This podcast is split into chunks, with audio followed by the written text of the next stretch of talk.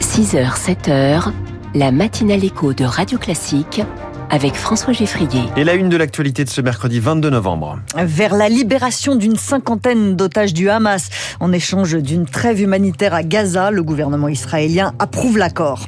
Le double effet pervers de l'inflation pour les restos du cœur, plus de gens dans le besoin, mais des denrées plus chères, ça veut dire refuser du monde.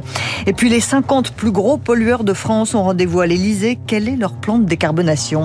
Après ce journal, la France dépense trop. Bruxelles ressort les critiques qu'on n'avait plus entendues depuis avant le Covid. On en parle dans les titres de l'économie à 6h10. 6h15, la France de demain avec une nouvelle solution contre le gaspillage alimentaire. Et puis les classiques de l'économie, on va parler du rôle majeur des infrastructures dans l'économie avec Natacha Valla à 6h20. Virginie Fulpin, le gouvernement israélien approuve l'accord sur la libération des otages à Gaza. C'est la première éclaircie depuis le début de la guerre. Certains otages vont bientôt retrouver leur famille.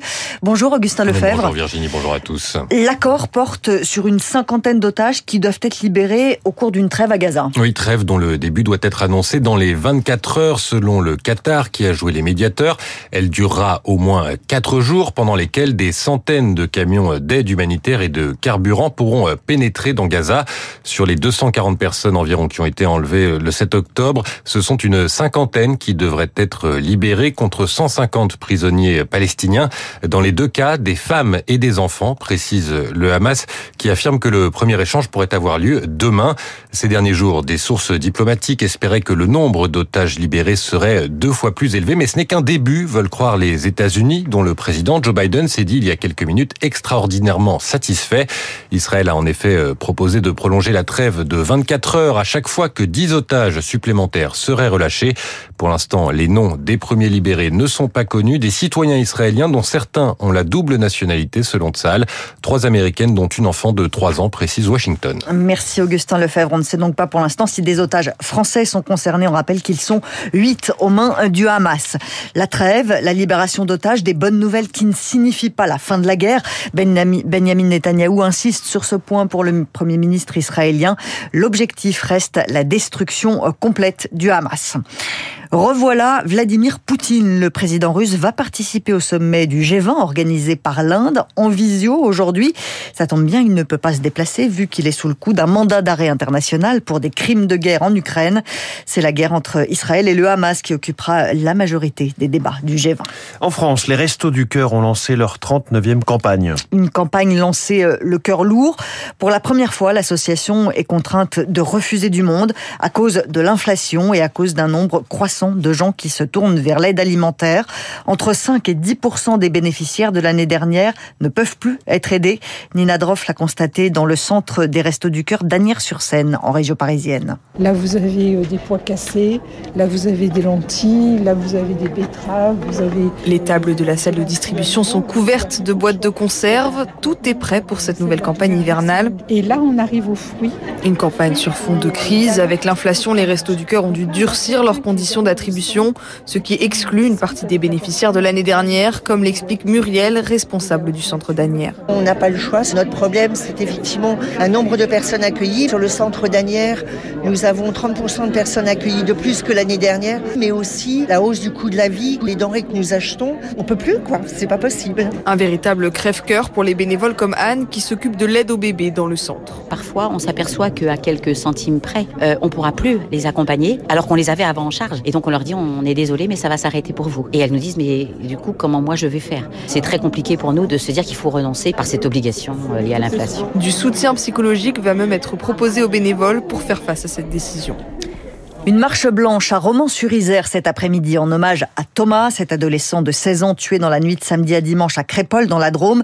Neuf personnes ont été interpellées, parmi elles le principal suspect désigné comme l'auteur du coup de couteau mortel. Sept des suspects ont été interpellés dans la région toulousaine. Ils cherchaient probablement à fuir vers l'Espagne. Une enquête pour homicide et tentative d'homicide a été ouverte. Cédric Jubilard lui est renvoyé devant les assises. Il sera jugé pour le meurtre de son épouse. Delphine Jubilard a disparu en 2020 dans le Tarn. Son corps n'a pas été retrouvé. Pendant 40 ans, être homosexuel était un crime en France. Entre 1942 et 1982, les historiens estiment qu'entre 10 000 et 50 000 personnes ont été condamnées à des amendes, voire à des peines de prison au cours de ces 40 années.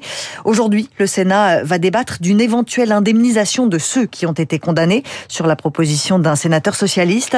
Pour l'historien Antoine Idier, cette répression de l'homosexualité remonte bien avant le XXe siècle. Il y a eu une répression de l'homosexualité en France dès le 19e siècle. Les juges font un usage extensif de l'outrage public à la pudeur, de l'outrage aux bonnes mœurs et d'un certain nombre d'incriminations pénales qu'ils utilisent pour réprimer l'homosexualité. De même, la police euh, arrête, humilie, menace les homosexuels arrêtés, quand bien même il n'y avait pas de texte pénal qui réprimait explicitement et directement l'homosexualité. Donc si on veut réellement prendre à bras le corps cette histoire de la répression de l'homosexualité, il faut englober toutes ces pratiques, pas seulement sur la période 1942-82 et pas seulement au prisme de deux incriminations du code pénal. Des propos recueillis par Baptiste Coulon. La décarbonation de l'industrie au menu à l'Elysée aujourd'hui. Oui, les 50 plus gros pollueurs français ont rendez-vous avec Emmanuel Macron.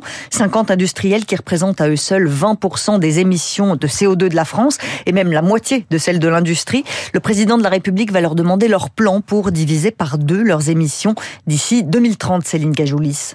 Une décarbonation dont le coût est estimé à 50 milliards d'euros pour l'ensemble de l'industrie française, dont près de 30 milliards pour les 50 plus gros pollueurs. L'an dernier, Emmanuel Macron leur avait promis 10 milliards d'euros d'aide publique en échange d'un doublement des efforts pour la réduction des émissions. Les plus gros pollueurs qui sont principalement installés dans des bassins industriels de Dunkerque, Fos-sur-Mer, Le Havre et du Grand Est et qui interviennent dans les secteurs de la chimie, de la cimenterie ou de la métallurgie. D'ailleurs, le plus gros pollueur de l'Hexagone est le leader français de l'acier ArcelorMittal les industriels vont venir aujourd'hui avec des propositions sur les technologies qui seront employées pour réduire les émissions et qui passent pour un tiers par la capture et la séquestration de CO2, pour un tiers par l'électrification et pour le reste par l'hydrogène, la biomasse et l'efficacité énergétique. Des technologies gourmandes en électricité, d'où l'intérêt d'avoir un prix de l'énergie stable et plus de volume disponible. Emmanuel Macron envisage de réunir le Congrès le 4 mars pour réviser la Constitution et y inscrire le droit à l'IVG un vote à la majorité des trois cinquièmes des parlementaires réunis est nécessaire pour une révision. Le pape promet de l'ordre parmi les évêques français. Monseigneur Dominique Ray, l'évêque de Fréjus-Toulon, s'est vu nommer un coadjuteur, une sorte d'adjoint qui devrait prendre sa succession dans quatre ans. Christian Terras est le rédacteur en chef de Goliath Magazine, un média chrétien critique. Pour lui, ça ne fait pas de doute, c'est bien un recadrage en règle. Vatican a considéré qu'au regard euh, des problèmes de dérive sectaire, de dérive spirituelle qu'il y avait dans ce diocèse, voire même d'abus sexuels, plutôt que de faire démissionner Monseigneur Ray, au regard du travail qu'ils ont considéré comme étant missionnaire, puisqu'il y a eu beaucoup de vocations dans son diocèse, on a préféré euh, diplomatiquement lui mettre un coadjuteur, mais dont les prérogatives seront, j'allais dire, plus larges que celles d'un coadjuteur habituel qui est plutôt là pour accompagner. Là, il semblerait que Monseigneur soit un peu comme euh, un roi euh, avec sa couronne et avec un Premier ministre qui dirige. Christian Terrasse avec euh, Marine Salaville.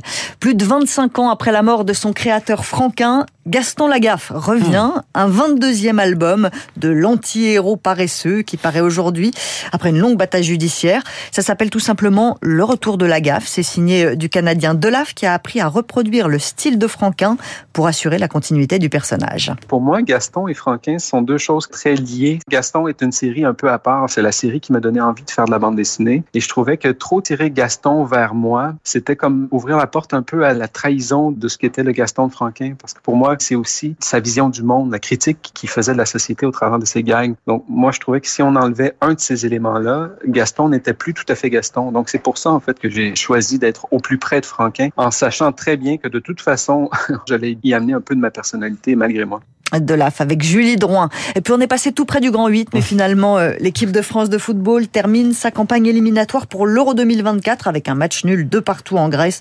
Bon, les Bleus étaient déjà qualifiés, et puis cette victoire et un nul, ça reste très honorable comme bilan. Oui, ça reste assez honorable. Vous croyez que Gaston Lagaffe nous écoute euh, oh, J'en suis persuadé. À 6h. Il est réveillé ouais, Oui, c'est un peu paresseux quand même, vous disiez. Je suis sûr qu'il nous écoute en podcast, ça doit être plus adapté à ses horaires.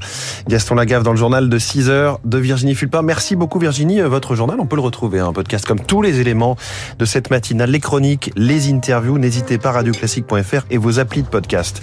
Dans quelques instants, toute l'actualité économique, puis le fondateur de Stockhelp avec nous dans la France de demain. Il veut éviter le gaspillage dès les usines de l'agroalimentaire. Radio Classique 6h.